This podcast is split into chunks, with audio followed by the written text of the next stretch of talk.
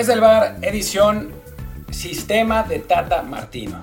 Vamos a hablar del sistema de Tata Martino, se ha eh, manejado muchísimo en estos últimos días por eh, pues lo que ya sabemos, por el desmadre que se armó, por el reportero, por Antonio de la Torre, que le preguntó a Tata Martino y el Tata Martino lo fue a felicitar por su pregunta futbolera y después otros periodistas se enojaron porque eh, pues el Tata Martino le gustó la pregunta y porque a ellos no les había reconocido y se armó todo un, un desmadre. Y bueno, nosotros llevamos un rato hablando sobre el sistema de Tata Martino, pero describámoslo, describamos por qué es difícil cambiar y por qué, eh, o sea, cuáles son sus características y particularidades. Pero bueno, yo soy Martín del Palacio y les recuerdo que nos pueden escuchar en Spotify, Apple Podcasts, Google Podcasts, Amazon, eh, ya no me acuerdo cuáles otras, pero los que, los que ustedes ya saben. ¿no? Esos, eh, son los podcasts, las, plataformas y recuerden que pueden, bueno, deben ponernos un review de 5 estrellas en Apple Podcast y también un comentario si pueden, porque eso nos ayuda a que más gente nos conozca. Y además, eh, otra que, pueden hacer es suscribirse a las notificaciones personalizadas de Spotify para que les aparezcan cada capítulo que tenemos. Y ya que estamos en, promoción, pues eh, métanse al grupo de Telegram desde el Bar Pod, desde el Bar POD, y porque se pone muy bueno y ahí también les avisamos de todo lo que hacemos. Pero bueno, arranquemos con el sistema de Tata Martino. El sistema de Tata Martino es una variación del sistema pues popularizado en su momento por Bielsa, que también ha tenido el Barcelona, eh, que originalmente es de, es de Johan Cruyff, que es un 4-3-3. ¿no? El, 4-3-3 eh, característico de la escuela Barcelona de los últimos años es un poco lo que, digamos, la, base de, de Tata Martino.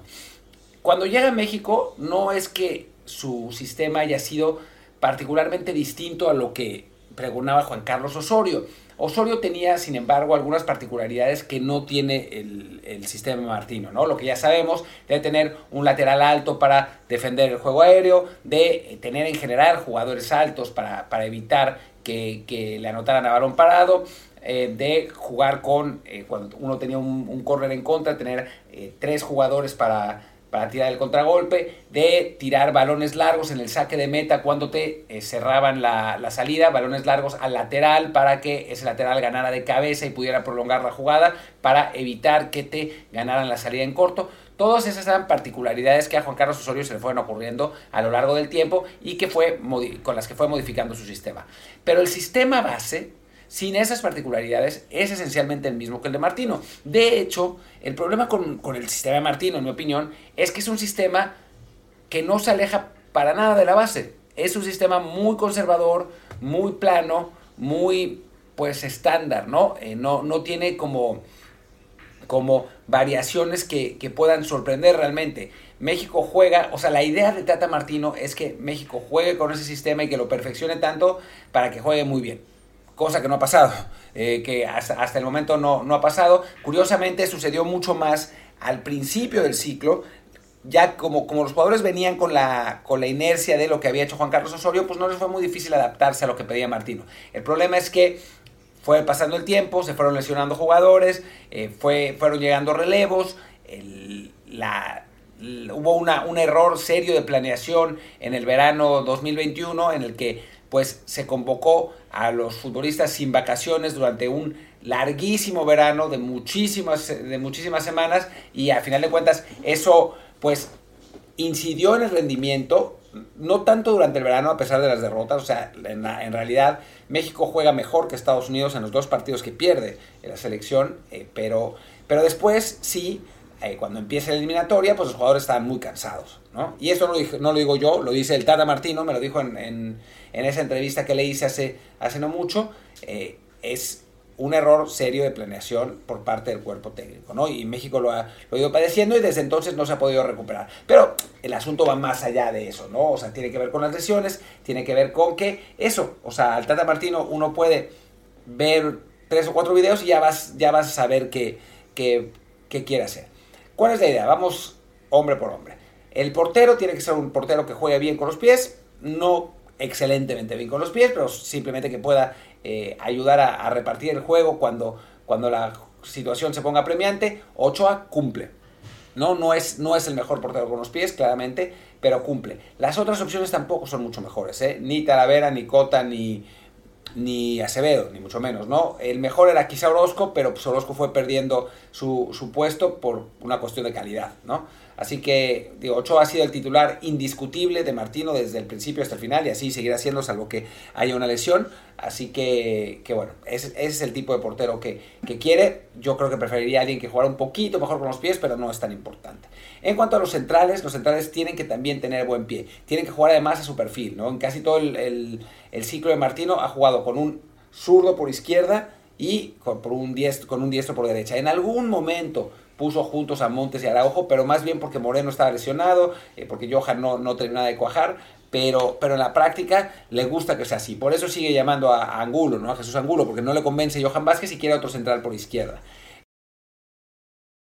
La idea es que al tener el perfil natural, los eh, centrales puedan, primero, en cuestiones, en cuestiones defensivas, marcar eso naturalmente por su lado, dando la banda y no dando el centro, pero además a la hora de la salida, que es algo muy importante, que eh, puedan apoyarse fácilmente con los laterales en cuestión.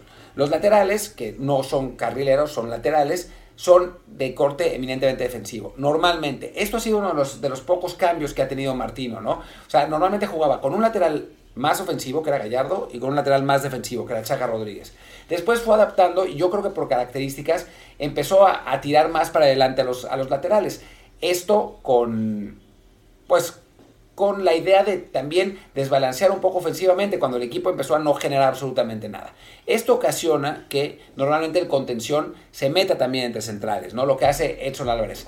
Al principio del, del, ciclo, no, y durante un buen rato del ciclo, a pesar de que jugaba Edson, quien se metía entre centrales para sacar la pelota era Héctor Herrera, por el pie que tiene, ¿no? Edson también tiene el mismo pie, pero Héctor Herrera es un jugador que está más acostumbrado a hacerlo, de hecho lo hacía también con, con Cholo Simeón en el, en el Atlético de Madrid, entonces eh, su función, la función de Héctor era ofensiva en el sentido que era quien sacaba la pelota, aunque a la hora de defender quien se metía entre centrales era Edson Álvarez, ¿no? Esa eh, eh, alternaban un poco. Ahora que Héctor Herrera, eh, Héctor Herrera, no está, no está poniendo a otro interior metiéndose entre centrales, sino es el propio Edson, que es un jugador muy importante para el equipo.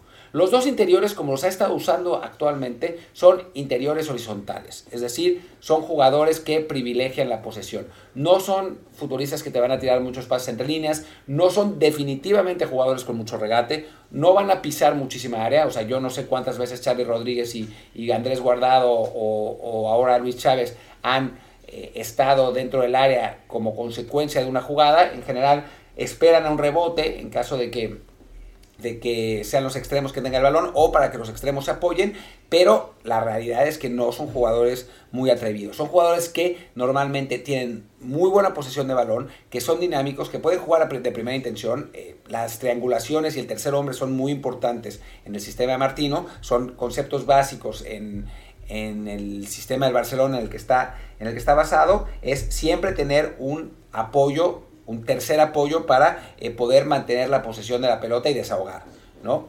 A diferencia de Osorio, por ejemplo, que hacía mucho lo de los pases eh, cruzados, ¿no? El lateral o el central por, por un lado tiraba un pase cruzado para tratar de ganar por velocidad al extremo. Eso no pasa con Martino. Martino juega muy poco eh, en largo y casi nunca los extremos. La idea es que los que los que jueguen con los extremos sean precisamente estos interiores, aunque a veces los carrileros se meten más y los extremos, como le gustan a Tata Martino, es a pierna cambiada. Normalmente ha hecho algunos ajustes, pero en general es esa pierna cambiada. Por eso era ideal para él que estuvieran Chucky Lozano por derecha, eh, digo por izquierda, Chucky Lozano siendo diestro, y Tecatito Corona por derecha. Tecatito siendo zurdo, pero en realidad es un jugador ambidiestro, ¿no? Eh, esa era, esa era un poco la idea de, de, Martino. Ahora con las lesiones lo está teniendo más complicado, ¿no? Ha puesto a Lozano un poco por derecha. Eh, el partido pasado jugó Piojo Alvarado ahí para, para mantener lo del, lo del, perfil cambiado. Y la idea es que estos extremos no necesariamente pisen línea de fondo. Es posible que lo hagan, pero en general que vayan más bien en diagonal hacia el centro y que sea el carrilero de ese lado el que pase. Es decir, con eso la idea es tener superioridad numérica en esa zona y poder generar peligro con eh, jugadas a banda. ¿no? El centro delantero tiene que también en el sistema ideal de Martino, y durante mucho tiempo se hizo porque Raúl Jiménez tiene esas características, tiene que regresar apoyar la construcción de juego a los extremos y a los interiores y después poder desplazarse para rematar. La pérdida de Raúl Jiménez ha sido muy grave en ese sentido porque ni Henry Martín ni, Henry Martín, ni Santiago Jiménez tienen ese pie, ¿no? O sea, el, pie de, Raúl, de Raúl Jiménez. De hecho, Henry jugaba un poco más así, como delantero de apoyo, pero nunca fue un, constructor de juego, ni muchísimo menos, ¿no? Y a Santiago le cuesta mucho, eh, realmente. Santiago es un mejor rematador que, que Henry Martin, tiene mejor físico, pero no es ni mucho menos un constructor de juego, y por eso la terquedad de Tata Martino de tener a Funes Mori, porque Funes Mori es un jugador de las características de Raúl Jiménez, ¿no? Entonces, en ese sentido, no es porque sea argentino, no es porque sea su consentido, no es, es porque es un futbolista con la misma estatura de Raúl, un poco menos quizás, pero con la, y con la capacidad de jugar con el pie. ¿no? O sea, ese es, un poco el, asunto. Ahora, ¿cuál es el problema del esquema de Tata Martino? El problema es que es un, esquema muy conservador. Es, está basado, a pesar de que él diga que quiere proponer los juegos y que va para adelante, etcétera, y todo eso, en realidad en la práctica está basado en que, en la idea de que para evitar recibir goles tienes que tener la pelota, que es una idea muy, muy clara, ¿no? El asunto es que no es el Barcelona de Tata Guardiola, de Tata Guardiola, ojalá, de Pep Guardiola, eh, con esa dinámica, con, es, con un lateral como Jordi Alba, con otro lateral como, como Dani Alves, con dos extremos buenísimos que ah, fueron variando a lo largo, a lo largo del tiempo, con Messi de falso 9, o sea, no es que, no, no es ese tipo de, de equipo, ni mucho menos, ¿no? El, equipo mexicano tiene a esos, esos interiores horizontales que no van, a, no van a transgredir ni muchísimo menos. Y la idea es generar peligro con los extremos y con el 9. El problema es que si de por sí era difícil ganar en duelos individuales con tres jugadores contra los cuatro defensas, imagínense si no están ninguno de los titulares, ¿no? O sea, Chucky ahora sí está, pero Chucky en su desesperación baja 50 metros y quiere hacerlo todo él. La idea sería que eh, los extremos recibieran de los interiores en posiciones favorables para ganar el uno contra uno y poder así desbalancear y generar peligro, ya sea ellos o ya sea el 9. Cosa que no ha sucedido, ¿no? Que a México le ha costado muchísimo generar opciones de peligro por eso mismo, ¿no? Y el problema es que la dinámica que, tiene que, tener, que tienen que tener los interiores ha funcionado con, con CONCACAF porque nos dejan bastantes espacios antes de, llegar a la, zona del área, pero como ya vimos contra Perú, cuesta mucho trabajo mantener el ritmo tan alto contra un equipo que es más físico y que tiene más calidad. ¿no? Vamos a ver, esto, esto está siendo grabado antes del partido con Colombia. Colombia un equipo aún más dinámico, aún más físico. Creo que a México le va a costar muchísimo con los interiores. O sea, me parece que, eso, es, eso es lo que va a pasar. Ahora, ¿podría cambiar su esquema el Tata Martino? Pues la verdad es que está difícil. O sea, lo intentó, intentó jugar con línea de tres, basando un poco el mismo, en la misma idea contra Uruguay, salió pésimo. Eh, trató de jugar con falso 9, esa, esa adaptación me parece que podría intentarla más, porque a final de cuentas, si para él creo que es más importante tener un 9 que le ayude en la construcción de la jugada y que ya después sea quien sea, alguno de los dos extremos o ese propio 9 el que trate de resolver, a tener un puro rematador como lo sería Santi Jiménez. Así que yo no descartaría que en algún momento intente jugar con ese falso 9, ya sea ahora o ya sea en los partidos en Girona. Em, pero cambiar el, el estilo hoy está muy complicado. O sea, realmente está muy difícil. Ya ha practicado así. El perfil de jugadores que tiene es así. O sea, preguntan, ¿por qué no lleva el Pocho Guzmán? Porque el Pocho Guzmán no es ese tipo de jugador. No es ese interior horizontal que, tiene, que tiene buen pie y que no equivoca pases y que tiene buen juego posicional. El Pocho Guzmán es un interior que llega a área, ¿no? Que pisa área, que resuelve. Menos hábil con el balón quizás, pero más vertical. Ese no es el tipo de jugador que, que quiere Tata Martino. Por eso Eric Gutiérrez no es titular en su esquema, porque tampoco es el, el, tipo de jugador que quiere.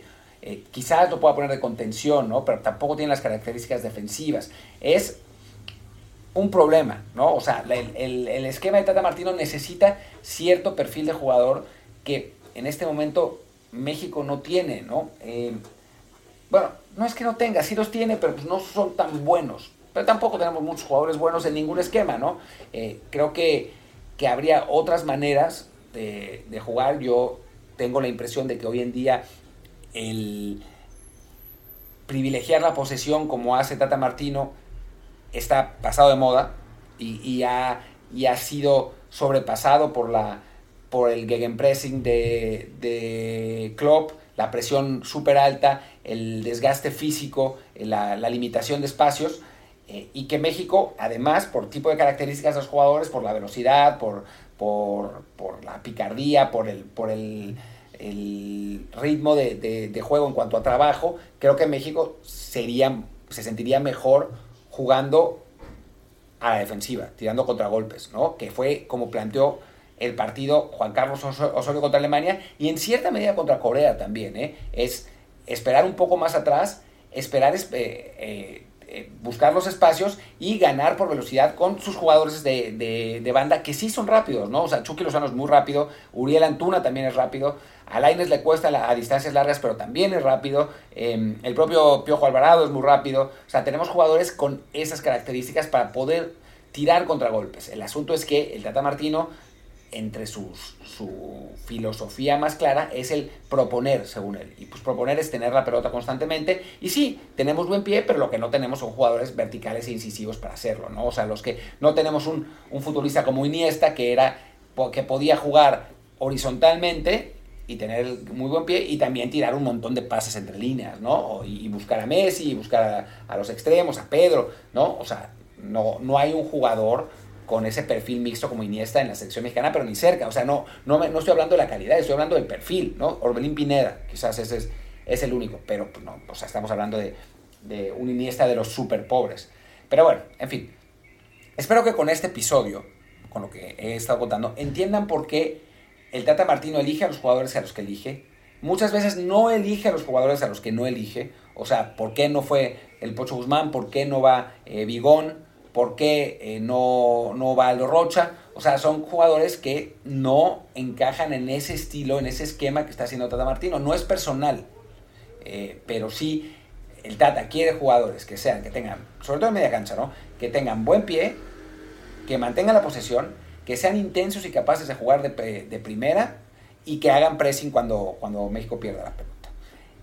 Si si hay mediocampistas que no hacen eso, pues les, les cuesta mucho trabajo. Y por eso no, digo, nunca le gustó mucho Chicharito, esa es la realidad, porque no construye tanto. Digo, ahora construye más que, que los dos que están, pero nunca le gustó tanto. Y la razón por la que no está, ya sabemos, es extrafutbolística, ¿no? Creo que no vale la pena abundar muchísimo más en el, en el tema, porque pues ya lo conocemos todo, todos. Y bueno, pues cualquier duda, sugerencia y eso, pues escríbame a Twitter. Yo soy Martín del Palacio. Mi Twitter es arroba martín de ELP y el del podcast es el pod, el pod. Y en el grupo de Telegram podemos platicar más a fondo, por supuesto. Es también el POD. Y pues ahí andamos y no nos vamos. Muchas gracias. Hablamos mañana con el resumen del México-Colombia. Ojalá que no sea una catástrofe, aunque no soy para nada optimista. Chao.